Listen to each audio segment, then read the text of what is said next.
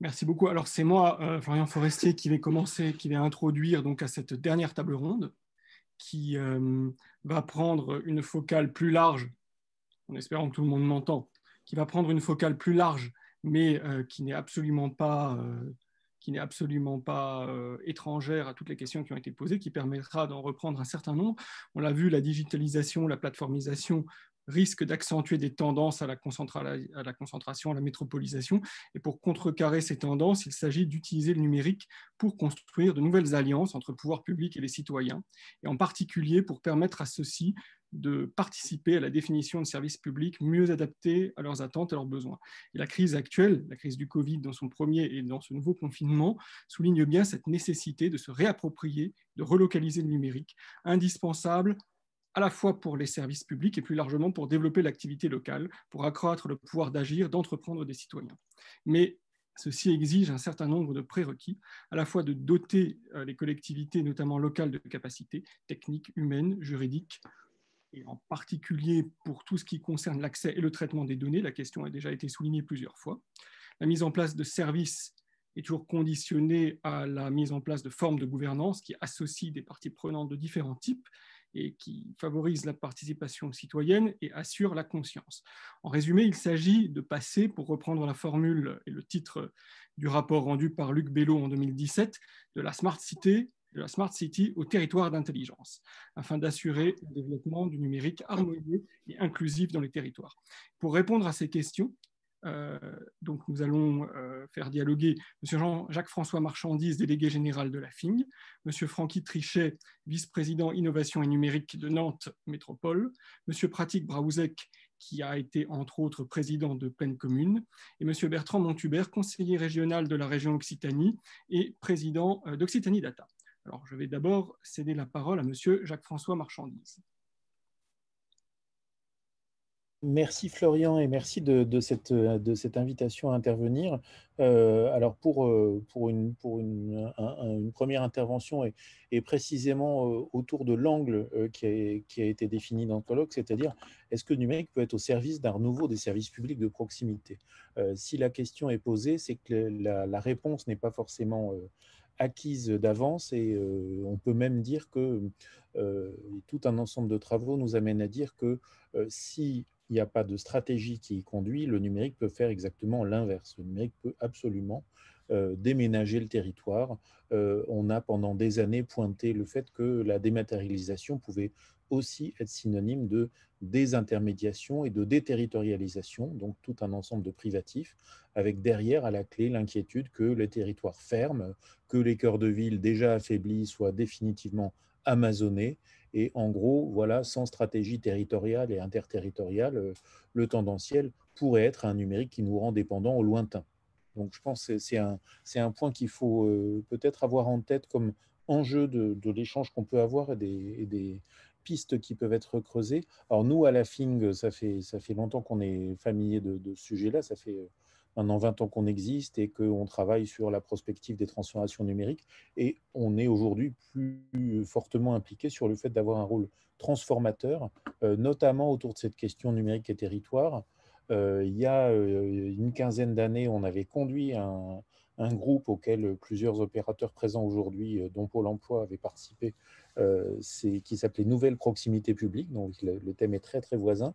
Depuis, il y a eu tout un ensemble d'autres travaux qui ont euh, été conduits, et puis aussi des travaux autour de, l'inclusion. Et on voit qu'on est en train d'essayer de répondre à euh, des questions qui sont assez distinctes les unes des autres. Euh, le service public de proximité, ce n'est pas la même histoire dans des territoires pauvres, dans des territoires denses, dans des territoires géographiquement enclavés ou dans des territoires où tout simplement le foisonnement n'aide pas forcément à, à s'y retrouver non plus pourquoi c'est euh, stimulant de travailler là-dessus? C'est parce que le numérique peut aussi rapprocher. Euh, on le voit depuis longtemps quand, par exemple, euh, c'était mentionné par Firmine Duro tout à l'heure, quand des acteurs des services publics se, utilisent le numérique pour aller là où sont les gens. Ça intervient depuis des années avec des initiatives trop rares probablement dans la sphère sociale. Hein. ça a été des assistantes sociales qui ont pratiqué cela, c'est des, personnes qui sont dans, différents domaines de l'intervention sociale qui ont pu le faire. On le voit aussi quand les lieux se transforment. En fait, il s'est joué depuis, depuis quelques années une chose assez passionnante dans, j'allais dire, la décorrélation des lieux et des services. Euh, les services publics numériques et les services d'intérêt général euh, peuvent aboutir à davantage de lieux physiques euh, que ça n'était possible dans une stricte allocation un à un de, un, opérateur de service public mes lieux. Donc aujourd'hui, il y a une diversification et symétriquement, un lieu peut accueillir davantage de services, un service peut être servi dans, dans davantage de lieux. Aujourd'hui, les grands bénéficiaires de ça, ce sont les plus petits territoires. À la limite, ceux qui peuvent euh, souffrir un peu d'être dans l'entre-deux, euh, ce sont davantage les, villes euh, moyennes qui potentiellement sont plus exposées à un numérique qui déménage le territoire, alors qu'à d'autres endroits, on voit un numérique qui vient enrichir l'offre de services du, territoire avec beaucoup de choses qui sont possibles à faire pour vivre localement, pour se développer localement, etc., grâce aux services numériques. Et puis, euh, le numérique peut rapprocher, on l'a vu lors du premier confinement. Moi, je trouve ça très stimulant à, voir comment, euh, chez ceux d'entre nous euh, qui, et j'en fais partie, craignent très souvent que le numérique vienne aggraver le non-recours aux droits, le non-recours aux services publics, etc. On a vu au contraire se développer un numérique qui permettait euh, un recours aux droits et un recours aux services publics qui aurait été tout à fait impossible en période de confinement, première version. Et donc potentiellement, euh, on a vu quelques acteurs, moi je pense notamment à, différents bailleurs sociaux qui disaient comment le, leur propre service numérique avait connu une, explosion d'usage. Euh, et en l'occurrence, la, difficulté n'est pas tellement quand il y a plus de services numériques, c'est quand les services numériques deviennent obligatoires quand les services numériques deviennent obligatoires, ils deviennent des facteurs potentiellement d'exclusion. Euh, une des difficultés qu'on a devant nous, c'est de rendre euh, lisible sur le territoire l'offre de, public, de services publics et, de services d'intérêt général. Euh, si je vous prends un tout petit exemple, savoir ce qui est ouvert à quel moment, savoir qu'est-ce qui est proposé à quel public, etc., c'est quelque chose qui, depuis des années, a été un peu cannibalisé par les logiques de marque des différents opérateurs de, services. Donc chacun va être très bon sur les siens. Et puis des plus petits acteurs vont avoir plus de mal à, se mettre dans un, dans un ensemble commun. Et donc potentiellement, euh, on a devant nous, je crois, des, enjeux euh, d'éditorialisation du, territoire, des enjeux évidemment de d'ouverture et de production de données, d'ouverture et de production de services prenant appui sur ces données. Parmi ces données-là, des données assez simples comme euh, euh, quand, est-ce que, quand est que je suis ouvert et quels services je rends, euh, qui sont très très loin d'être toujours là. Et au-delà de simplement avoir plus de données ou plus de services, il faut des données et des services socialisés.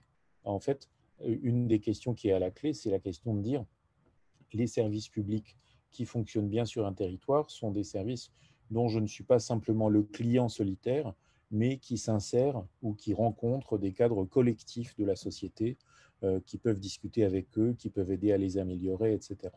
Donc je pourrais, si vous le souhaitez, développer un petit peu ce point-là, mais je ne veux pas trop euh, dépasser les, cinq minutes qui m'ont été euh, attribuées pour cette intervention. Merci beaucoup, euh, Jacques-François Marchandise, pour cette entrée euh, en matière et ce panorama déjà très riche qui pose bien les problématiques. Peut-être pour rentrer plus euh, précisément dans le vif du sujet de ces différents projets territoriaux, je vais passer la parole à M. Francky Trichet, vice-président de Nantes Métropole, que je remercie, là aussi d'accepter de participer à cette table ronde. Merci beaucoup.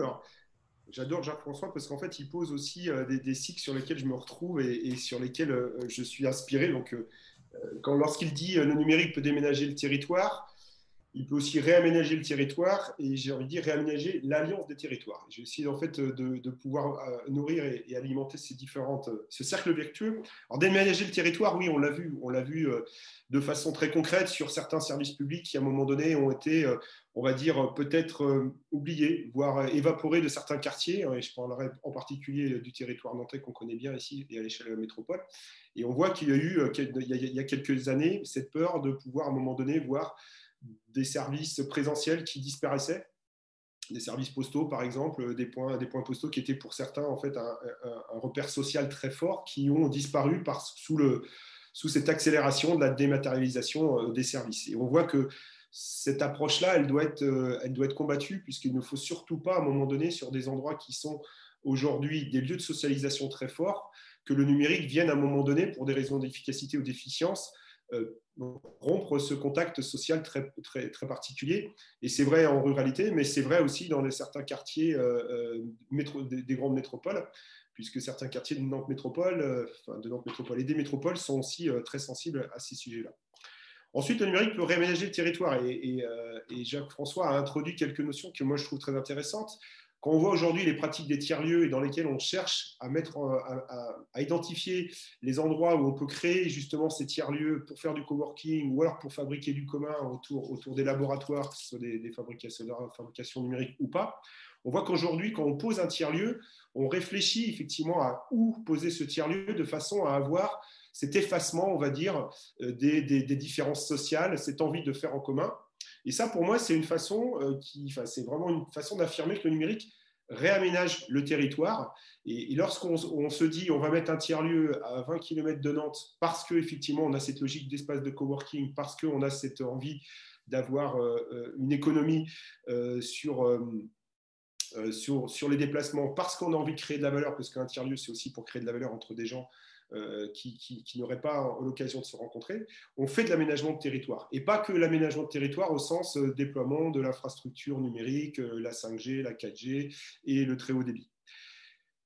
Sur, sur l'alliance des territoires, pour le dernier point, je trouve qu'il y a un sujet aussi qui est extrêmement important aujourd'hui, c'est comment aujourd'hui ces, ces, plateformes qui émergent un peu partout et qui s'accélèrent avec le Covid, ces plateformes en fait, où on essaie, de territorialiser et d'avoir une approche de circuit court entre le fournisseur et le consommateur. On, le voit émerger à tous les niveaux, qui pose des problèmes de logistique urbaine. Comment ces plateformes dématérialisées, dans lesquelles on souhaite effectivement valoriser euh, le local, faire en sorte que les, fournisseurs à moins de 100 km puissent trouver des débouchés à moins de 100 km et éviter ces allers-retours inutiles de marchandises et de biens et de matières premières qui, encore une fois, sont pas bons pour la planète et pas bons pour le portefeuille.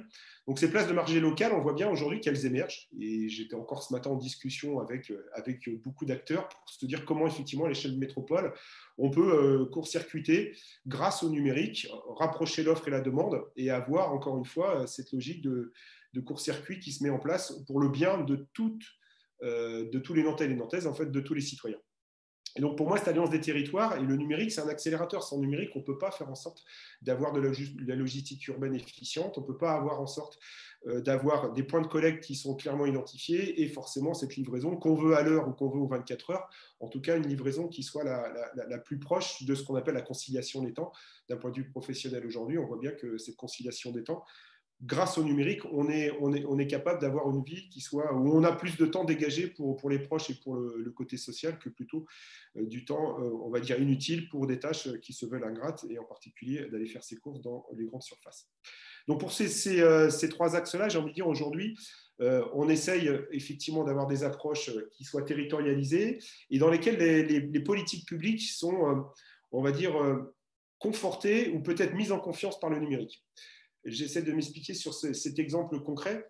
Aujourd'hui, euh, lorsqu'on a euh, à l'échelle de la ville ou à l'échelle de la métropole euh, nos politiques publiques sur les solidarités qui se mettent en place, qu'elles soient en période de Covid ou pas, on, met le numérique au service en fait de, solidarités diverses et variées, en particulier pour essayer de lutter contre cette, cette marche en avant ou cette marche forcée vers la dématérialisation. Et on voit bien aujourd'hui que cette dématérialisation à l'horizon 2022 qui évolue par, l'État, mais qui est une bonne chose pour, beaucoup de choses, hein, euh, euh, elle crée aussi tout un tas de freins. les, bonnes choses, effectivement, il faut les dire, hein, tout ce qui est l'accès euh, au, rendez-vous pour les passeports, tout ce qui est l'accès, aujourd'hui on a une plateforme de e-service avec plus de 60 démarches qui, qui sont dématérialisées, les réservations des salles associatives, ce que disait Jacques-François, on trouve ça peut paraître bénin, ça peut paraître simple, mais aujourd'hui, que chaque Nantais puisse avoir l'accès à l'offre des salles associatives qu'il peut réserver à proximité de, son quartier, euh, c'est quelque chose qui est très bien. Ceci étant, pour lutter contre cette fracture, parce qu'il y a encore beaucoup de personnes qui n'ont pas accès à, ces services-là, il faut toujours avoir la conciliation entre cette proximité et ces accès des services publics qu'on veut en proximité et qu'on veut en présentiel et cette conciliation des temps que rend possible le numérique et sur lesquels, par exemple sur les solidarités, nous, on se rend compte, et je suis d'accord avec Jacques-François, qu'au début, la peur, c'était de se dire il va y avoir beaucoup de personnes qui vont être sur le carreau. C'est faux c'est faux. Certaines personnes le sont de fait et il faut garder en présentiel parce que de toute façon, elles n'arriveront jamais à accéder à ces compétences numériques, même accompagnées, parce qu'elles sont en refus, parce qu'elles sont en peur. Donc cette logique de confiance, il faut qu'on l'accompagne. Et cette confiance, elle se fait aussi en ligne avec tout un tas de nouvelles, nouveaux acteurs qui aujourd'hui sont capables effectivement d'accompagner ces politiques publiques. Et juste pour terminer sur un point, je trouve aussi que euh, le numérique, il est aussi un accélérateur euh, euh, de, simplification, de confiance et de transparence. On le verra peut-être par la suite. Et au niveau de la donnée, je trouve que c'est un élément central et sur lequel les collectivités et le, pouvoir public doivent absolument s'emparer de ce sujet-là. Donc la donnée, pour moi, ça reste quelque chose de central, qu'est-ce que soit ce qu'on fait de cette donnée? La donnée euh, qui soit liée aux solidarités, à l'énergie, à la gestion de la ville, au pouls de la ville, c'est quelque chose sur lequel les collectivités ne doivent absolument pas lâcher un centimètre auprès du monde privé. Et quand je dis ça, ça veut dire qu'il faut qu'on impose d'une façon comme d'une autre des principes de régulation assez fortes sur cette donnée d'intérêt général, qui peut être effectivement des données qui ne sont pas forcément la propriété des collectivités ou du public, mais qui, dont l'usage doit absolument, dont le public doit absolument avoir accès. Et c'est ce qu'on a nous baptisé la donnée d'intérêt général, euh, la donnée d'intérêt territorialisé ou, métropole justement, qui est une notion un peu subtile, mais sur laquelle il faut qu'on pose tous ensemble et avec le monde des privés, des gouvernances ouvertes pour justement avoir des principes de régulation de gagnant-gagnant, puisqu'effectivement, il ne faut pas non plus négliger ce, fait-là, mais en tout cas que les collectivités et le pouvoir public aient la régulation sur ces données-là, quelle que soit la nature. En tout cas, ça, pour moi, c'est un enjeu très fort, parce que par derrière, ces données euh, territorialisées, elles vont aussi euh, accompagner euh, le déploiement des politiques publiques locales et donc des politiques territorialisées, et le numérique étant un acteur clé à ce niveau-là. Merci beaucoup, Francky Trichet, pour cette présentation qui, en plus, pose bien euh, en filigrane les deux, enjeux qui vont être euh, abordés maintenant. À la fois la question, d'une part, des différents types d'expérimentation pour la participation citoyenne et la participation locale, et d'autre part, pour la mise en place d'un cadre à la fois statutaire et organisationnel autour de la question des données. Alors, sur ce deuxième point, justement, votre conclusion permet de faire la transition euh, puisque je vais passer maintenant la parole à Bertrand Montubert, qui est président d'Occitanie Data, un des pôles euh, qui va sans doute nous présenter particulièrement innovant à ce sujet. Merci. Merci. Est-ce que vous m'entendez? Ah. Oui, nous vous entendons. Ça y est, c'est bon. J'ai fait, fait une, une, bêtise technique en essayant de me mettre en mode avion pour ne pas être dérangé et j'ai coupé mon micro. Non, je n'ai pas entend très bien. C'est bon, voilà. Parfait. Oui, euh, merci beaucoup d'abord hein, pour cette, euh, cette invitation euh, dans, dans, ce, dans ce colloque qui est à la fois passionnant et, et, et, je pense important. Peut-être d'ailleurs avant d'évoquer de, ce, que nous, ce que nous faisons en région Occitanie, ce que nous avons développé avec Occitanie Data, j'aimerais quand même évoquer les craintes les, réticences qui peuvent exister dans notre société hein, vis-à-vis euh, du numérique. Euh, on a évoqué à de nombreuses reprises au cours de, la journée à quel point euh, le numérique nécessite des politiques ambitieuses pour être inclusive, pour inclure tous les territoires. C'est bien la, thématique générale de, ce colloque. mais il faut que nous, que nous, gardions en tête que nous avons peut-être aussi besoin d'un discours politique complet sur la question de la transition numérique de la même manière que nous commençons à l'avoir sur la question environnementale. Je vais mettre les deux un petit peu en, parallèle. Euh, pendant euh, euh, longtemps, la question environnementale, la question écologique est restée en marge de, nos politiques jusqu'à ce que la conscience, sous l'impact des travaux du GIEC et sur le fait que nous avons commencé à prendre conscience des premiers impacts qui avaient lieu avec le changement climatique, eh bien, nous ont amené à changer de, point de vue, à considérer qu'il y avait une urgence à agir et que la transition écologique, énergétique et environnementale n'était plus euh, une option, en tout cas pour euh, des personnes qui veulent bien euh, regarder les, éléments scientifiques en face, mais bien une nécessité.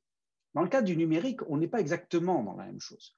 On est dans quelque chose où on va le voir souvent sous un angle technologique, sous un angle de développement économique, sous l'angle des besoins en termes de formation, on en a beaucoup parlé et c'est une réalité, euh, mais finalement, la construction d'un discours politique sur le fait que nous vivons une transition numérique euh, au niveau mondial et que nous devons nous en saisir sur l'ensemble des aspects de notre société, eh bien, n'est pas encore au centre du débat politique. Certains acteurs, Jacques-François Marchandise et le travail de la FIN est extrêmement intéressant, euh, évidemment, euh, posent d'une certaine manière le numérique comme un objet politique depuis, depuis longtemps. Il y en a d'autres, mais sans, sans, du tout vouloir leur, leur faire offense, euh, ça n'est pas encore le cœur euh, du, du, débat politique. Hein. Je crois qu'on peut le constater. Et, je pense que si on regardait, euh, je, n'en ai pas fait, d'ailleurs je devrais le faire peut-être, ce qu'étaient les, les, programmes politiques, par exemple, de la présidentielle en, 2017. Ce n'était pas il y a dix ans, d'accord Quelle était la part réellement de la transition numérique dedans? Je pense, je pense relativement faible. Je pense donc que, euh, et je vais en venir à ce qu'une collectivité territoriale comme un conseil régional, de la même manière qu'une métropole comme celle de Nantes, hein, qui est très active, et Francky Trichet euh, nous l'a montré tout à l'heure, et, la métropole de Nantes est vraiment, euh, il faut le saluer, hein, parmi les métropoles, je pense, tout à fait, tout à fait en pointe sur le, sujet du numérique. Comment prendre en compte justement cette question-là, non pas comme, un sujet technique, comme un sujet subalterne, mais quelque chose de central C'est ce que nous essayons de faire dans le cadre euh, notamment d'un Green New Deal que le Conseil régional sur lequel le Conseil régional va délibérer euh, euh, d'ici à, la fin de l'année, dans lequel la question numérique va être une question véritablement importante et qui s'incarne à travers un certain nombre d'éléments. Évidemment, des éléments qui sont des éléments classiques entre guillemets, même s'ils sont absolument essentiels hein, en termes d'infrastructure, l'accès au très haut débit dans tous les territoires, ça a été évoqué à de nombreuses reprises, je ne vais pas revenir dessus, c'est euh, d'une certaine manière une, évidence, même, si c'est une évidence qui coûte, très cher et qui est difficile à mettre en œuvre. Euh, d'autres choses moins évidentes, effectivement, sont la manière dont on va pouvoir essayer euh, de passer à, je dirais, effectivement, une nouvelle étape du travail sur les données, et c'était effectivement ce que, Francky Trichet évoquait tout à l'heure à la fin de son, intervention, et sur laquelle d'ailleurs la métropole de Nantes a fait un travail important sur la, question de la charte métropolitaine des données, hein, qui, est, qui, sortie il y a deux ans de mémoire, euh, et où, sur, le, sur lequel, euh, en Occitanie, nous avons effectivement créé cette initiative euh, un petit peu originale qui s'appelle Occitanie Data et qui rassemble des acteurs publics et privés qui ont une motivation commune, c'est de créer un cadre de confiance pour le développement de l'économie de la donnée dans un cadre éthique et souverain.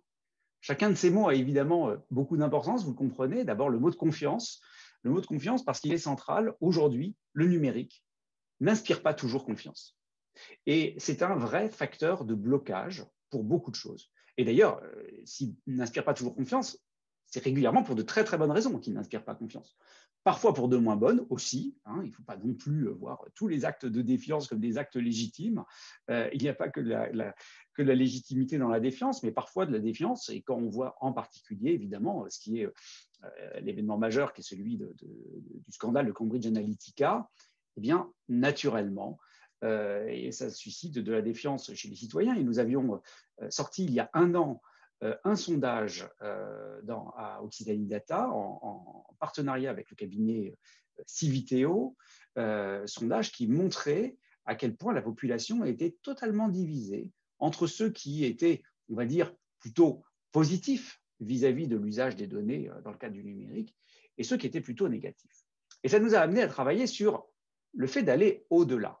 Et donc, la question euh, du numérique qui génère de la défiance, je évoqué, il faut la raffiner en essayant de voir quelles sont les structures, quels sont les, types de structures plus précisément qui peuvent générer euh, de la confiance. Et ce qui apparaissait très nettement, c'est que, de manière d'ailleurs assez cohérente avec ce qu'on voit dans d'autres enquêtes sur la confiance, les structures qui apparaissent comme le plus soit désintéressées, je pense typiquement aux institutions liées à la santé et à celles liées à la recherche, et celles qui sont les plus proches du terrain, et en particulier les collectivités territoriales, apparaissent comme génératrices de confiance, en tout cas beaucoup plus que, y compris l'État, y compris que beaucoup de grandes entreprises euh, et ne parlons pas des réseaux sociaux qui apparaissaient tout en bas en termes de, euh, confiance dans la, population.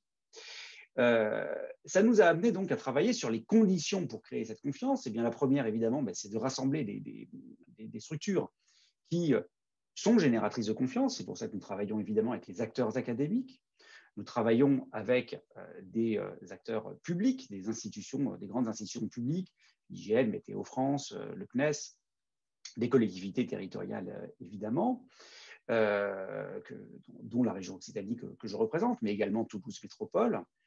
Euh, et puis euh, les clusters, qui euh, évidemment jouent un, rôle important dans la structuration de cette économie de, la donnée. Donc ça, c'est le premier axe. Le deuxième axe sur lequel nous avons travaillé, c'est de travailler sur un cadre éthique. Parce qu'au fond, nous avons pu constater que beaucoup de freins sur la mise en place de cas d'usage importants reposant sur des données, et notamment des données pouvant appartenir à des organisations variées, eh bien, parmi les freins essentiels, il y avait l'absence d'un cadre éthique. Dit autrement, si euh, nous avons, euh, mettons pour simplifier, deux organisations euh, qui veulent essayer de, faire un traitement de données utilisant les données de leurs deux organisations, est-ce qu'il est légitime de le faire? Cette question est évidemment une question complexe. Et pour pouvoir le faire, eh bien, il faut avoir un cadre de référence. Et ce que nous avons proposé, c'est de créer un cadre de référence au niveau éthique. Dit autrement, la question n'est pas qu'une question réglementaire. Très souvent, on va arriver sur les questions RGPD, sur les questions de propriété intellectuelle, évidemment, qui sont des questions évidemment extrêmement lourdes, mais le RGPD, le RGPD ne résout pas tout. Par exemple, quand il s'agit de l'intérêt général et de la recherche scientifique, eh bien, il y a une exception au RGPD qui permet d'utiliser des données même quand le consentement n'a pas été euh, prévu pour ces données-là. Mais encore faut-il aller au-delà et, se dire, est-ce que pour autant le traitement euh, est légitime? On a des exemples qui sont euh, extrêmement concrets et importants euh, aujourd'hui dans le cadre de, la crise sanitaire. Si nous voulons essayer d'établir des cartes permettant de voir quelles sont les zones qui sont les plus à risque vis-à-vis de la crise sanitaire, eh bien, ça suppose d'associer des données qui appartiennent à des organisations qui sont extrêmement variées et qui, pour autant, n'ont pas forcément euh, le, moyen aujourd'hui de pouvoir faire les traitements de données dans un cadre parfaitement sûr, évidemment en termes de sécurité informatique, c'est essentiel, mais aussi euh, du point de vue euh, de, la légitimité. Donc nous avons créé ce, cadre en, écrivant une charte éthique de, la donnée qui est sortie au, mois de mai, que nous mettons en discussion avec des citoyens, parce que pour nous, c'est évidemment essentiel d'intégrer les citoyens dans la démarche générale. Euh, donc, c'est un projet qui est euh, en train de se développer et qui travaille sur des use cases tout à fait particuliers. si j'ai une minute, mais Florian, euh, interromps-moi si, tu, si, je suis, si je suis trop long, tu sais que je suis bavard, donc, et il faudrait que je mette mon son. Voilà. Je ne sais pas, est-ce que je n'entendais pas? Est-ce que j'ai encore une minute ou pas? Une minute, oui une minute. Je, terminerai juste avec euh, un, cas d'usage sur lequel nous, travaillons, et je ferme ma porte. Les joies du télétravail, c'est que les enfants rentrent à la maison, mais heureusement, ils n'apparaîtront pas dans l'écran, je pense. Euh, un, exemple qui est euh, autour de l'emploi et de la formation, parce que je pense qu'il fait vraiment écho à ce qui s'est dit beaucoup aujourd'hui. Nous avons travaillé au niveau du Conseil régional d'Occitanie sur, euh, au départ, un POC, hein, mais nous allons le, mettre en, production dans, les mois qui viennent, euh, pour arriver à utiliser l'intelligence artificielle, pour arriver à mettre en relation à la fois les besoins de compétences formulés par les entreprises et analysés grâce aux données de Pôle emploi, le catalogue de formation qui sont financés par la région, puisque comme vous le savez, les régions financent la formation pour les demandeurs d'emploi, et par ailleurs les souhaits d'évolution professionnelle des demandeurs d'emploi. Mettre tout ça ensemble, eh bien, vous le constatez, eh bien, ça suppose de travailler sur des données qui appartiennent à des organisations différentes, également évidemment euh, qui viennent des, demandeurs d'emploi. Nous travaillons évidemment euh, de manière euh, à être, cohérente avec notre, cadre éthique. Et pour rendre des services, qui, je l'espère, vont permettre justement euh, euh, de, favoriser le fait que des personnes vont pouvoir accéder à des formations pour pouvoir évoluer dans leur, dans leur métier.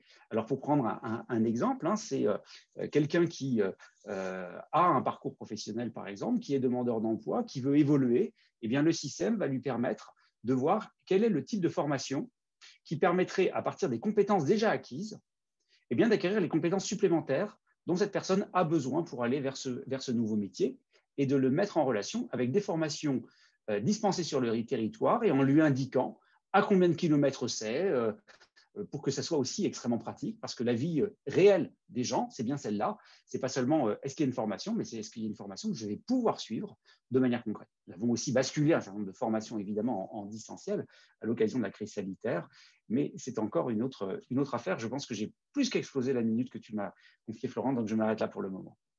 Merci beaucoup Bertrand pour cet exemple très précis et pour toutes ces remarques sur la nécessité de la confiance.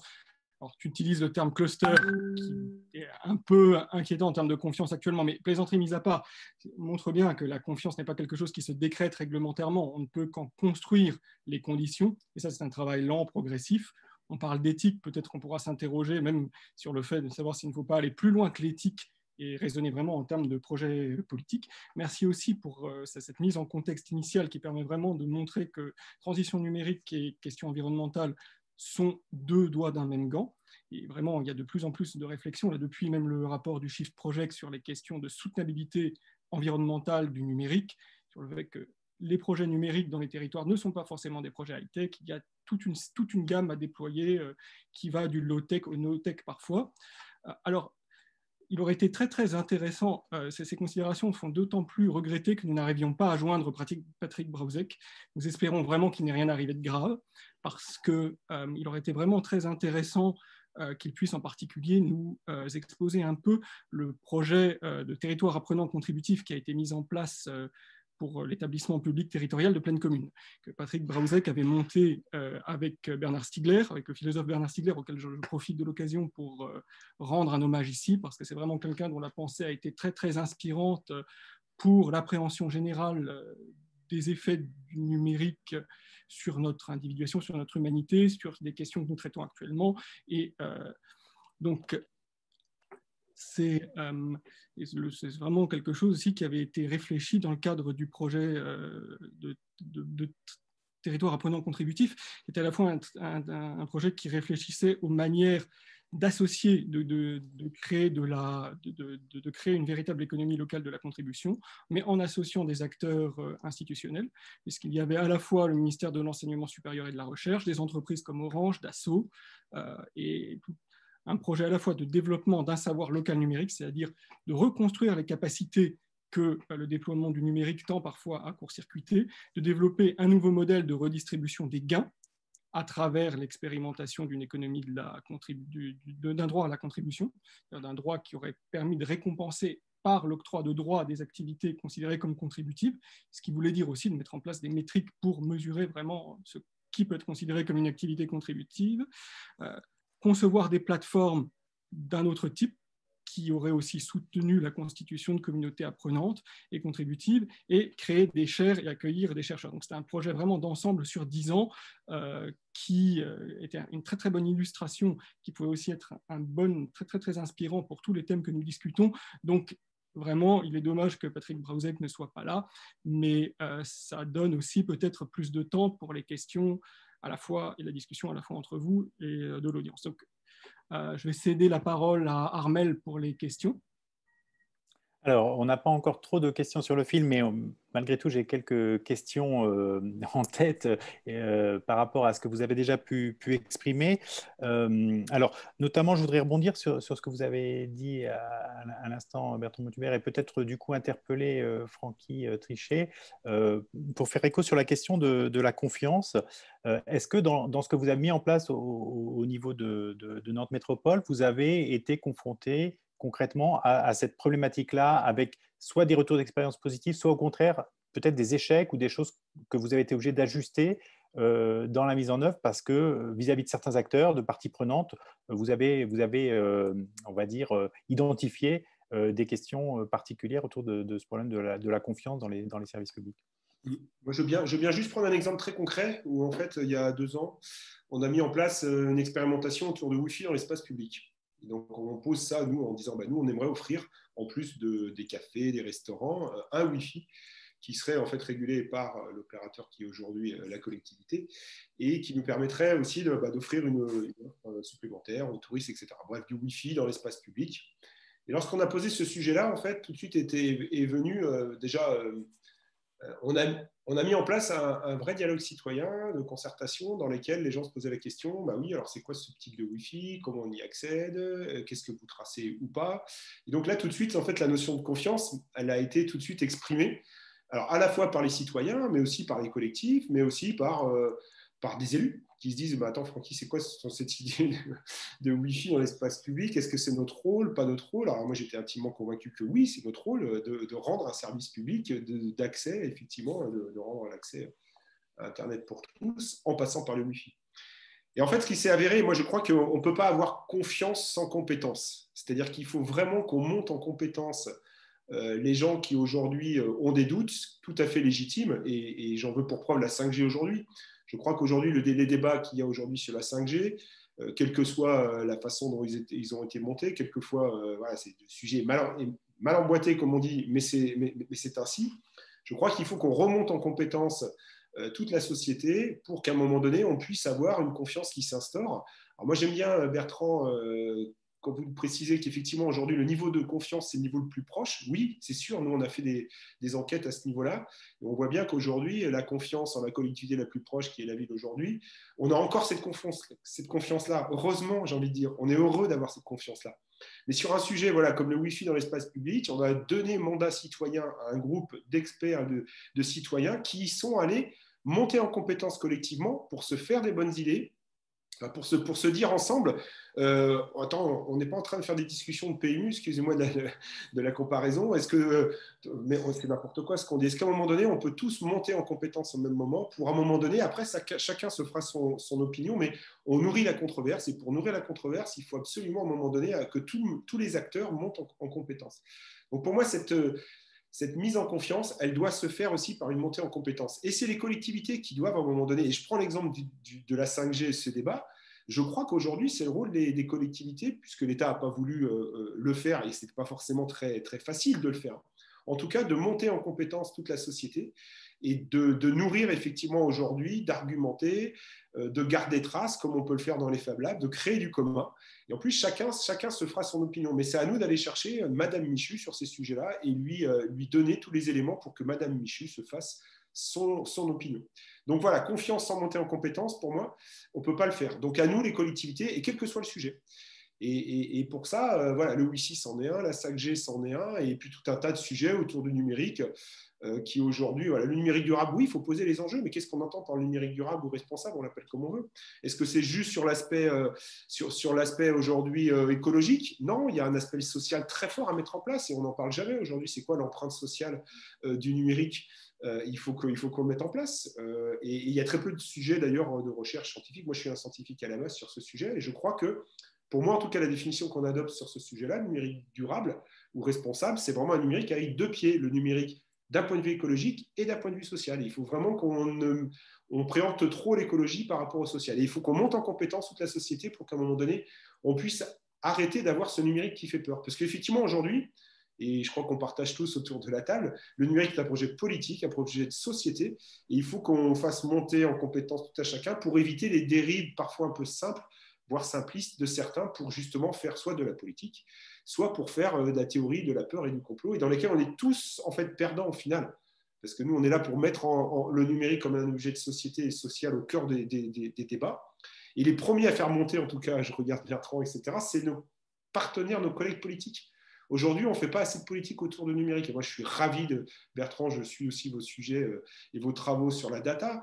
Il faudrait que ce sujet sur la donnée, les chartes qui sont invoquées, les chartes éthiques, c'est pas rien, elles soient portées politiquement par les plus hauts. Tous les présidents de région, tous les présidents de métropole devraient s'emparer de ce sujet-là. Moi, j'ai la chance d'avoir Jean Roland qui a compris que c'était un enjeu depuis 2014. Effectivement, c'est pour ça qu'on avance sur le numérique à Nantes, c'est qu'en fait, c'est un sujet politique depuis le début. Et donc, il faut aller chercher cette confiance avec les dents, mais il faut aller chercher cette confiance et on ne peut pas le faire si on ne fait pas de montée en compétences. Et, le bon échelon, c'est lequel du coup? Parce que là, vous parlez des collectivités locales. Euh, est-ce que la région, euh, vous parlez des présidents de région, mais est-ce que, est que, finalement, on n'est pas déjà un peu loin du citoyen euh, pour arriver à créer cette confiance-là Et a fortiori, quand on est au, niveau, au niveau de l'État?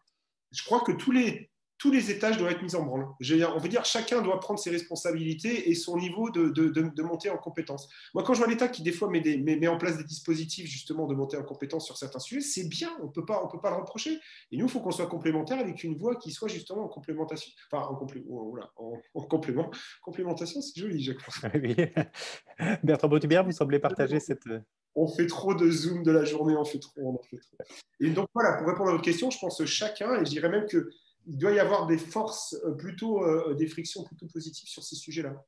Bertrand Montubert, vous, vous sembliez Non, je partage ce que, ce que vient de dire Francky Trichet en tout point. Hein. Euh, d'abord sur la montée en compétence, c'est clair. C'est assez frappant. Vous savez, en France, moi je suis mathématicien. En France, on n'a aucun scrupule à dire Ah, moi je suis nul en maths. Mais on a beaucoup de scrupules à dire Moi je suis nul en histoire, en philosophie on considère que ça fait partie, à juste titre d'ailleurs, de ce que c'est qu'être un honnête citoyen. Il se doit d'avoir un minimum de culture historique, de culture philosophique, de culture politique. Il n'est pas forcément énorme, mais c'est ce qu'on pense. Je pense qu'aujourd'hui, on se doit d'avoir une culture du numérique. Or, la plupart des gens ne le pensent pas exactement en ces termes.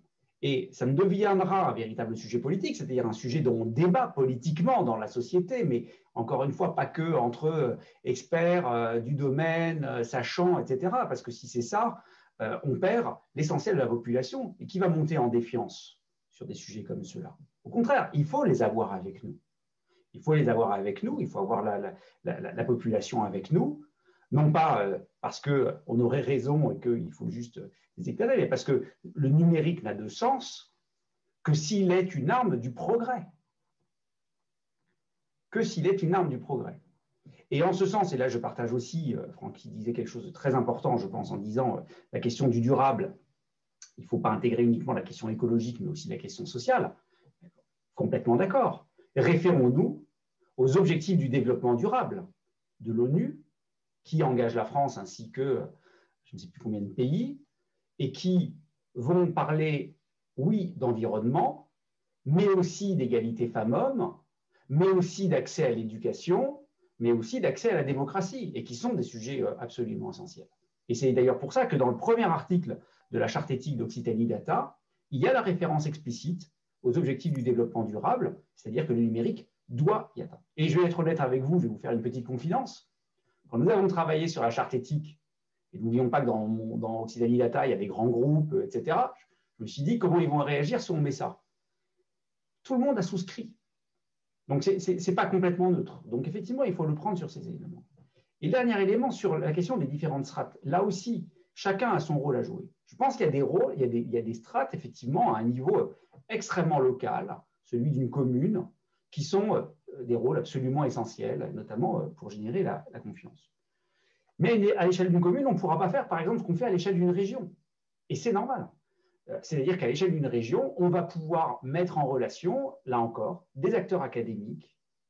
Certaines entreprises, elles ne sont pas présentes dans tous les recoins de, la région. Certaines vont être à, certains endroits et pas à d'autres, euh, etc. ou des institutions publiques qui éventuellement sont, d'un autre ordre. Donc, on, a tout à fait une articulation absolument essentielle à organiser entre les différentes strates, et y compris à l'échelle nationale, voire à l'échelle européenne. Et je voudrais insister sur ce point-là, euh, et, sur la question de la souveraineté. C'est vraiment très frappant de voir comment euh, on a eu ces dernières années un développement du numérique où finalement la question de la souveraineté a été relativement peu posée parce qu'il y a une forme de fascination qu'on peut comprendre d'ailleurs sur le pouvoir d'innovation des acteurs nord-américains et asiatiques dans le domaine du numérique. Ça a un côté fascinant, euh, la capacité à, créer des nouvelles activités, à créer des nouveaux services, euh, à transformer euh, notre société, a un côté effectivement fascinant et extrêmement même dangereux. Je, dis souvent, finalement, est-ce qu'une manière d'aborder la question de l'abstention aux élections chez les plus jeunes, qui, comme vous le savez, est extrêmement forte, peut pas, pour partie, pour partie, se lire dans le fait que finalement, les décisions qui sont prises par le PDG d'Apple ou celui de Google ont peut-être plus d'impact sur leur vie quotidienne que celle des élus qui sont censés élire quand, ils sont convoqués aux élections. Je provoque un petit peu, je force le trait. Mais je ne suis pas sûr d'être totalement à côté de la plaque quand je dis ça.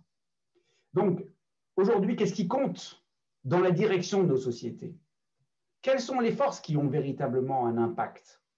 Eh bien, aujourd'hui, force est de constater, et ça sera de plus en plus le cas, que les grands acteurs du numérique ont un acteur, ont un poids aussi important, voire parfois plus important que les acteurs politiques. Ce qui est très grave. Ce qui est très grave parce que leur rôle n'est absolument pas de gérer les affaires de la cité par une confrontation démocratique entre des intérêts qui s'opposent, mais de faire du business. Ça n'a rien de mal de faire du business, ils sont là pour ça. En revanche, la direction d'un pays ou la direction du monde, c'est une autre affaire. Et donc, nous avons besoin de cette question de souveraineté, nous avons besoin de la réinvestir de manière extrêmement forte. Or, malheureusement, depuis euh, longtemps, euh, mais comme ça a été le cas euh, au niveau industriel, on a finalement considéré qu'on était dans un monde global dans lequel ben, on pouvait s'appuyer sur les services qui apparaissaient les meilleurs et que ce n'était pas forcément grave. Sauf qu'on se rend compte aujourd'hui que ces services qui peuvent apparaître comme les meilleurs, eh bien, ils ont un impact sur nos, vies jusqu'à pouvoir influencer le résultat d'une élection présidentielle dans un pays démocratique extrêmement important. Je fais référence évidemment à l'élection de 2016 aux États-Unis et j'espère que celle qui va se tenir demain euh, ne sera pas euh, sous le même coup, mais je ne suis pas euh, aussi sûr que ça sur, sur, ce plan-là. Donc, réinvestir au niveau souverain, mais ça, c'est un enjeu qu'il faut prendre de manière extrêmement sérieuse. Et ça veut dire, y compris, que nous tous, à tous les niveaux, eh bien, nous devons faire des choix par rapport aux acteurs avec lesquels nous travaillons.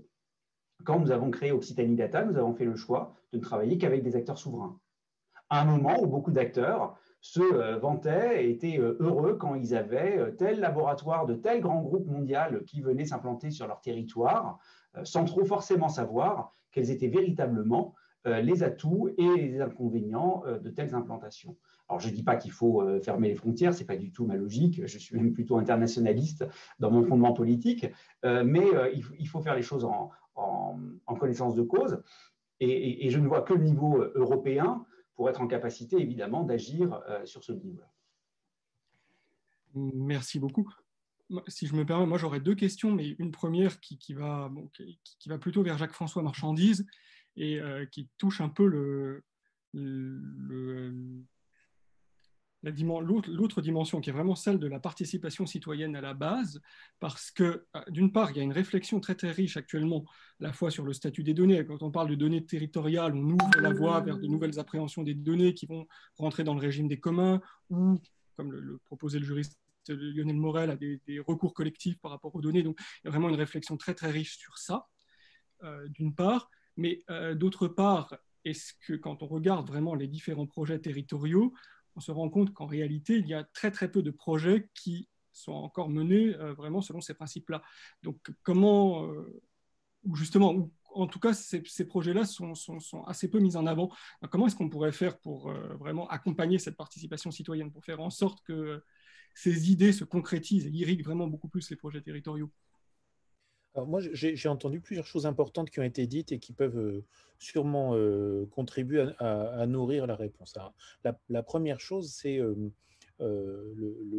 le, caractère politique ou technique du numérique. Quand tout à l'heure, Francky Trichet mentionnait des questions comme la 5G, par exemple, voilà des sujets sur lesquels c'est important et c'est compliqué de, de formuler la question qu'est-ce que nous voulons?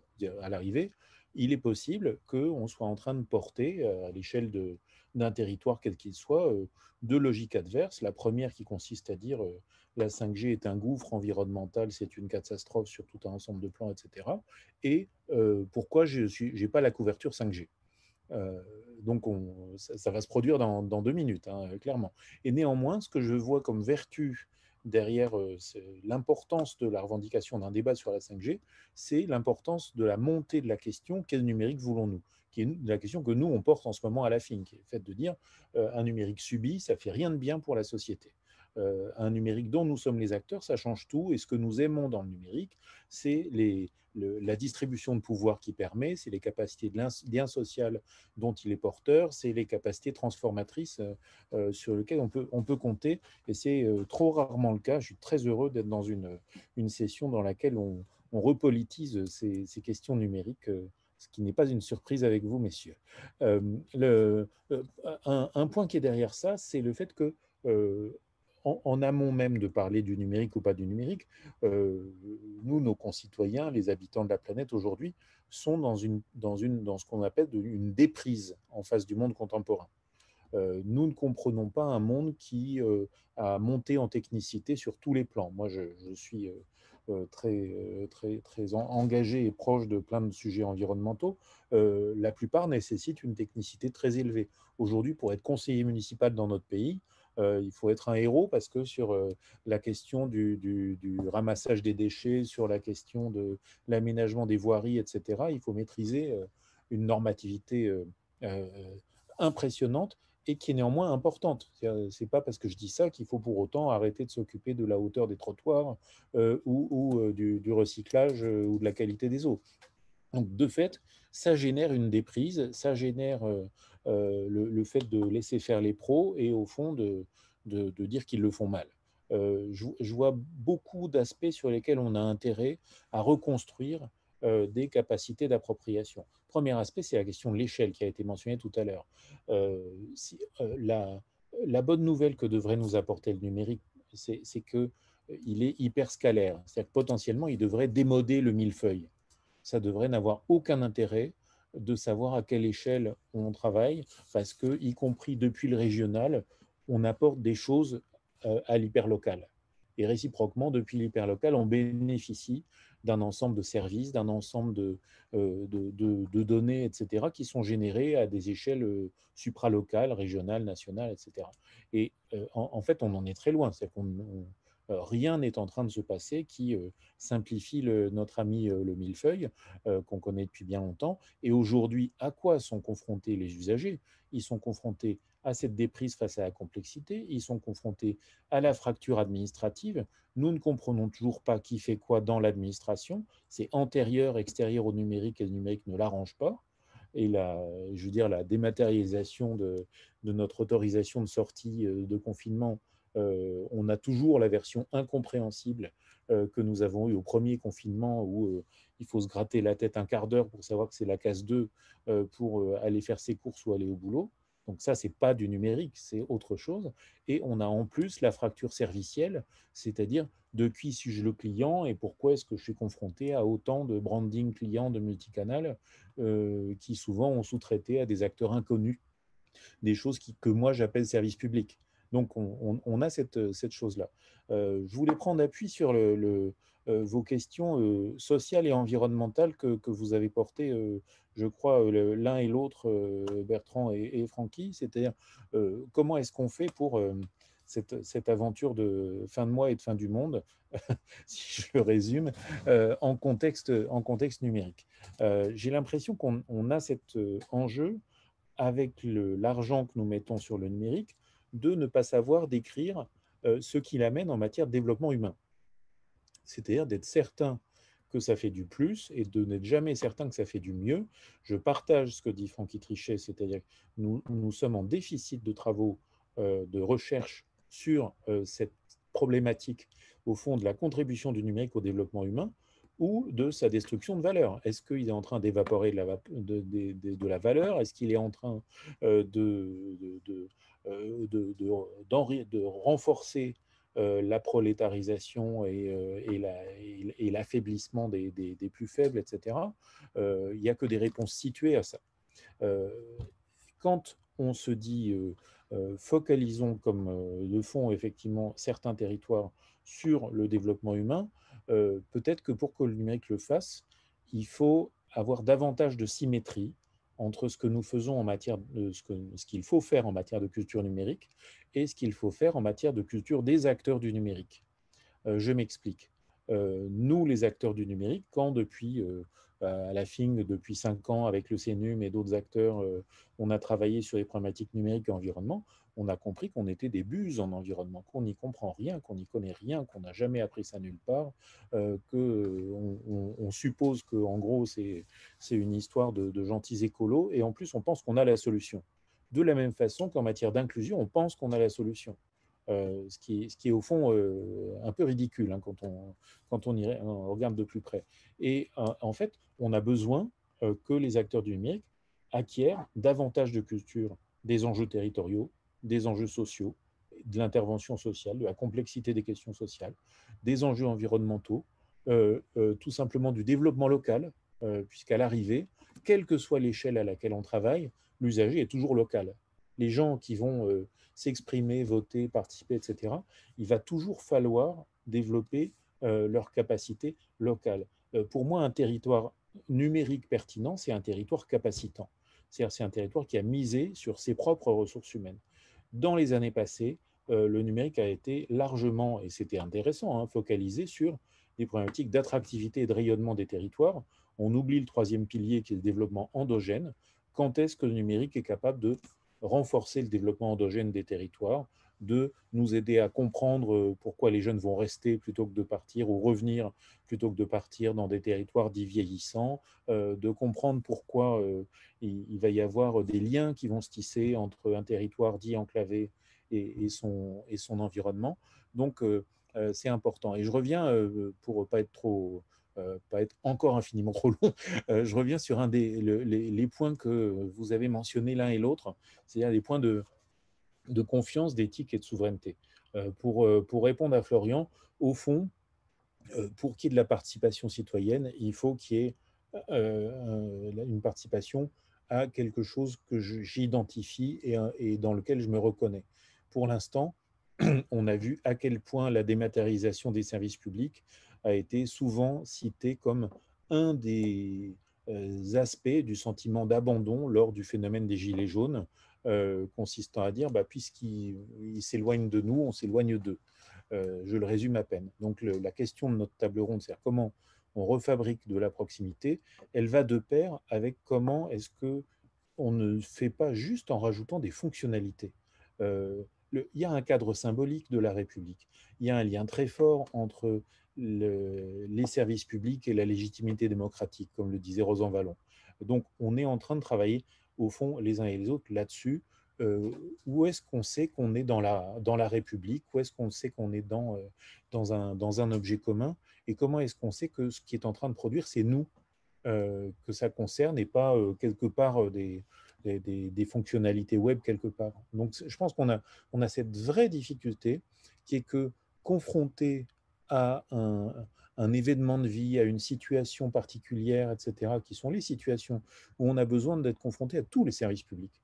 Aujourd'hui, bah, je n'ai pas besoin de collectionner les marques et les logos des uns et des autres, j'ai besoin de savoir qu'en face de moi, il y a l'acteur public. Euh, je me fiche de, à quel niveau euh, de, territoire il se situe. Euh, je me fiche de savoir, au fond, à quel opérateur privé il a délégué telle part de l'action publique. J'ai besoin que ça, soit dans un cadre commun. Merci beaucoup.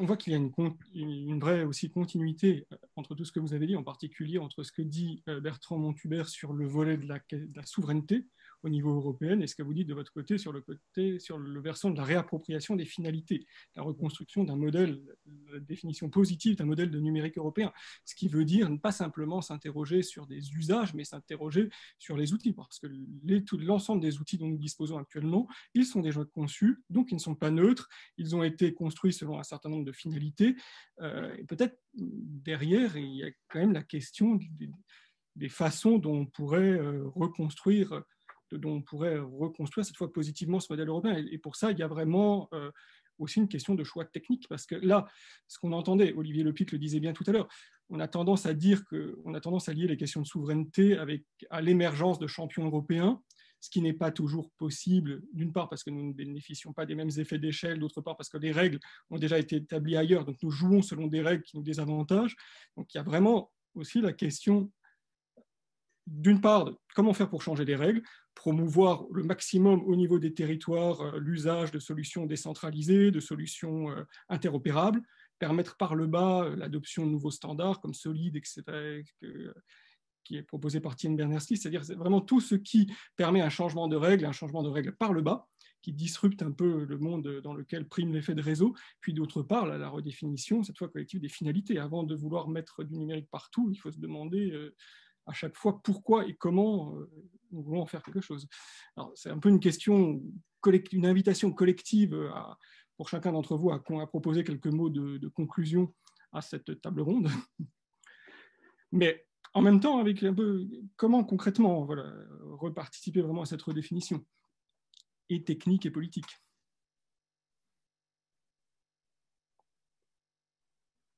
Moi, je veux, bien, conclure. En plus, il va falloir que je vous quitte parce que j'ai une autre réunion euh, qui est déjà partie d'ailleurs, mais ce n'est pas très grave. Euh, euh, moi, j'aimerais quand même voilà, terminer sur une note optimiste. Je pense que oui, la souveraineté, on doit l'affirmer à la fois sur les infrastructures et à la fois sur les services à l'échelle européenne au minima. Et je pense que je crois que, en tout cas, euh, on est sur une bonne voie, même s'il y a encore beaucoup à faire. Et, euh, ne serait-ce que si on voit l'application Stop Covid, etc., tous ces, toutes ces maladresses, il ne faut, plus que ça se refasse, même en période d'urgence et de contrainte. Je pense bien que c'est là qu'on voit bien le premier frontalier aujourd'hui, euh, ce n'est pas un sujet, ou même de la 5G, aujourd'hui qu'on n'est pas un opérateur, on l'a toujours dit, c'est quand même pas normal qu'on n'ait pas anticipé pour pouvoir aujourd'hui se retrouver dans des situations un peu US dans lesquelles on n'a pas. il faut, qu'on mette de la pression pour éventuellement avoir un opérateur à l'échelle européenne qui monte. Après, je pense qu'il faut rester optimiste. Euh, je reste optimiste pour deux raisons. La première, c'est que je crois que sur cette logique de confiance et d'engagement, on arrive avec une génération, la génération qui arrive, elle a envie de s'engager. On le voit. Et je crois que nous, on, a tous un peu d'âge et, peut-être qu'on est déjà sur des logiques un peu usées, même si on reste optimiste. En tout cas, moi, j'ai une fille de 16 ans et je trouve que son, envie de s'engager pour différentes causes, elle est quand même assez, assez encore très, très prégnante. Et je trouve que c'est une énergie folle et qu'il faut, qu'il faut à un moment donné ne pas, ne pas louper cette énergie folle. Pourtant, ils ne sont pas dans un monde, on ne leur promet pas le monde que nous, on a pu avoir à 18 ans mais c'est ainsi. il, faut il faut garder cet optimisme parce que je crois qu'ils veulent, veulent, mener des combats, et en tout cas le, débat, le, combat démocratique et de l'injustice, ils l'ont au fond d'eux. Et je crois qu'on peut, on peut avoir ce, cette énergie, en tout cas l'utiliser comme étant un ressort justement pour plus de démocratie et d'utilisation et d'esprit critique et d'analyse sur lesquels, à mon avis, la jeunesse, il faut compter sur la jeunesse. Moi, j'y crois beaucoup. Et, je crois que c'est à nous de la monter, enfin, de faire en sorte qu'elle monte en compétence et qu'elle soit bien éduquée sur un esprit critique autour, effectivement, de ces outils. Et en tout cas, qu'ils nous inventent et qu'ils nous construisent un monde avec ces notions de souveraineté, de confiance et de transparence qui soient, qui soit de, fait, euh, de fait ancrées. Et le deuxième élément qui me, qui me permet de dire que je crois que je reste optimiste, vous voyez, je fais, je fais tout, hein, j'essaie d'être vraiment optimiste, euh, c'est que je je crois que le sujet du numérique euh, politique euh, monte, monte avec pas la bonne, euh, avec, pas le bon prisme, qu'il monte sur des sujets, toujours sur des virgules sur lesquelles on, divise, on crée en tension, et forcément même jusqu'au plus haut niveau de l'État. Je vais pas revenir sur la 5G, mais on voit bien que ce sujet-là, il est fou. C'est-à-dire qu'on on commence un sujet sur la 5G avec une crispation très, très, très haut niveau politique. Mais au final, c'est presque une opportunité pour effectivement refaire société numérique et se redire, politiquement. Et moi, je le vois avec mes collègues à mon niveau. Je, n'ai jamais eu autant de sollicitations en disant, mais en fait, on commence à comprendre qu'effectivement, le numérique, c'est pas que justement de, la technologie, voire de la science, c'est vraiment un projet politique et qu'est-ce qu'on veut en faire redonner du sens. Et, je crois que bah, tout ce qu'on fait aussi, ces discussions, ça participe à ça. Ce qui n'était pas le cas, moi, je suis rentré, très très jeune en politique, hein, il y a que cinq ans que je suis là, c'est mon début de deuxième mandat. Quand, je suis arrivé, on était des extraterrestres et le numérique était vraiment considéré comme quelque chose d'inaccessible. On était, euh, voilà, c'était un peu l'époque, rappelez-vous, hein, de l'émergence des startups et, effectivement, la France a repris. Il faut pas, faut surtout pas critiquer ce qu'il en est, une, présence, une prestance à l'échelle internationale autour de ces dynamiques de la French Tech et, on le voit bien. Et tant mieux, c'est-à-dire qu'on a vraiment eu euh, aujourd'hui des belles pépites et puis on a surtout repolitisé le numérique je crois que, et puis euh, effectivement, on est certains acteurs à, se battre pour ça, avec des mots simples, parce qu'il faut aussi à un moment donné être simple. Quoi. Les, choses se posent simplement et les gens, toutes les politiques comprennent en disant, mais en fait, je peux apporter, moi, élu euh, au sport sur le, numérique, oui, ça, oui, toi aussi, tu dois apporter ta voix. Je peux apporter, moi, élu euh, sur, sur des même, je dirais même le jour, j'ai eu une discussion avec quelqu'un qui, s'occupait des parcs et des jardins et dans lesquels on a, parlé numérique parce que quelque part, oui, le numérique aussi doit accompagner euh, avec des technologies parce que c'était, oui, on m'a présenté des choses pour l'arrosage automatique, t'en penses quoi? Je dis, bah, tu vois, c'est une façon de présenter aujourd'hui que le numérique peut aussi contribuer à, dépenser moins d'eau et, à, à des technologies puissantes. Donc, je reste optimiste pour ces deux raisons. La jeunesse qui nous pousse et l'envie et l'élan, et je crois l'envie de, cet esprit critique qu'ils ont peut-être plus que nous n'avons eu avec notre, notre race. Alors nous, ça allait parce qu'on s'en sortait plutôt bien, parce qu'on était parfois à l'université, mais je trouve qu'on a une génération qui ne s'est pas trop posé de questions parce qu'elle avait tout. Donc une génération plus contrainte aura beaucoup plus l'esprit critique et va vraiment en fait, faire muter le numérique en un objet social, un objet solidaire et puis les politiques qui s'approprient le sujet. Donc euh, profitons-en. On a une fenêtre de tir peut-être pour encore continuer à, à, monter en compétence tout le monde, les jeunes et les politiques. Pour moi, c'est les deux leviers les plus forts. Merci beaucoup. Alors Bertrand, Jacques-François, si vous avez mais en une minute euh, des considérations conclusives. Pardon, excusez-moi.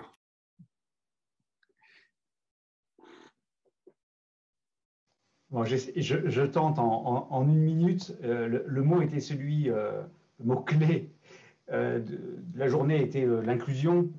Euh, je crois, crois qu'il faut rappeler à quel point le, numérique permet à des gens une inclusion que, pour laquelle il n'y a pas d'égal. Je, le dis parce que souvent on parle de la fracture numérique, on parle d'illittératie numérique, c'est une réalité. Mais je vais juste vous donner un, exemple de quelque chose qu'on a, qu'on a, créé en Occitanie avec, enfin il y en a d'autres en France, mais l'idée notamment venue d'ici, c'est les campus connectés. Les campus connectés, c'est ce qui permet à des gens qui ne peuvent pas bouger de leur petite ville de suivre des études à distance. Et j'aimerais voilà, terminer juste avec cet exemple-là. Voilà comment, aujourd'hui, eh bien, euh, une jeune mère de famille de 23 ans qui vient d'avoir un bébé et qui euh, ne peut pas quitter euh, sa petite ville qui est à 150 km de la première université, eh bien aujourd'hui vient de démarrer des études supérieures. Et ça, c'est bien grâce au numérique. Voilà. Donc il y a du numérique effectivement qui, est utile. Totalement d'accord sur le fait qu'aujourd'hui, bah, je pense que pour le numérique, bah, c'est comme pour l'eau. Autrefois, euh, on laissait les robinets couler pour euh, tout et n'importe quoi hein, pendant qu'on brossait les dents, et puis on a appris progressivement que c'était un bien rare et qu'il ne fallait pas faire n'importe quoi avec ça. Bah, peut-être que demain, justement, la question, ça va être de se dire, le numérique. Pourquoi est-ce qu'on en a besoin? Pourquoi est-ce qu'on n'en a pas besoin? François? Oui, euh, moi, si, j'avais à être optimiste pour une raison, c'est euh, autour des, énergies collectives. Euh, on a parlé d'engagement il y a un instant. Moi, je voudrais insister sur le fait que des acteurs de, on a besoin d'une société civile du numérique. On a besoin aussi bien d'acteurs associatifs, euh, y compris d'acteurs associatifs qui sont déjà anciens et solides. Je pense au manifeste que la Fédération des centres sociaux a, sorti euh, euh, pour, pour, un numérique plus humain très récemment et qui pour moi est un document fort et à des dynamiques qui se jouent du côté de collectifs plus informels, du côté d'engagement de, de, de, toute génération. Donc je, pense qu'il faut, faut être optimiste là-dessus, surtout quand le, le, le mot euh, que nous avons tous en tête du côté du développement des services peut aussi bien nous conduire à une société à la carte, une société de l'hyper-personnalisation. Comment est-ce qu'on fait pour rester dans un monde commun? euh, et Je pense que c'est un des grands enjeux si on veut développer des territoires inclusifs, c'est les services qu'on développe, il faut qu'ils portent un monde commun et il faut qu'ils soient construits sur des cadres collectifs euh, de, la société. Et il se trouve que les dynamiques collectives, elles existeront si la société civile existe et si, comme on l'a dit, elle est mise en capacité, si, euh, comme vous l'avez dit lors des précédentes euh, tables rondes de cet après-midi, euh, il y a en effet des, le fait de miser sur la formation, sur la capacitation, sur l'investissement d'avenir qui est en fait l'humain. Merci beaucoup. Et Armel Guillet, à vous le mot de la fin. Alors, le, mot de la fin sur cette table ronde, mais beaucoup de choses ont été dites, donc j'ai un peu peur de, faire de la redite, mais dans ce que j'ai noté en tout cas euh, dans, vos propos à tous les trois, c'est euh, l'enjeu autour de, rendre lisible l'offre de services euh, et le numérique euh, invite à le prendre sous un, sous un nouvel angle. Euh, la question du cadre collectif que rappelait à l'instant Jacques François Marchandise, et puis la, logique de confiance qui a été aussi un mot-clé qui a, qui a euh, traversé tous vos, vos propos. je, pense que le parallèle qui a été établi aussi à un moment entre la transition environnementale et la transition numérique, finalement, quelque part, a un, énorme avantage, c'est qu'il nous, il nous ramène à cette question dans les deux cas de comment on se construit un avenir commun. Et, et, du coup, la touche positive euh, euh, que, vous avez, aussi évoquée euh, autour à la fois de cette question du combat démocratique et puis de, de, la enfin du numérique comme pas simplement une technique mais aussi un, un projet politique à, mener, finalement nous renvoie à cette question de l'avenir commun et d'une certaine manière bah, fait le lien avec le thème de cette journée, c'est-à-dire que cet avenir commun, ça veut dire aussi qu'il est inclusif. Voilà, donc je pense que ça reprend un petit peu de manière très synthétique ce que, ce que vous avez dit les uns les autres et, et merci encore pour votre vos contributions très, très riches sur cette, sur cette table ronde.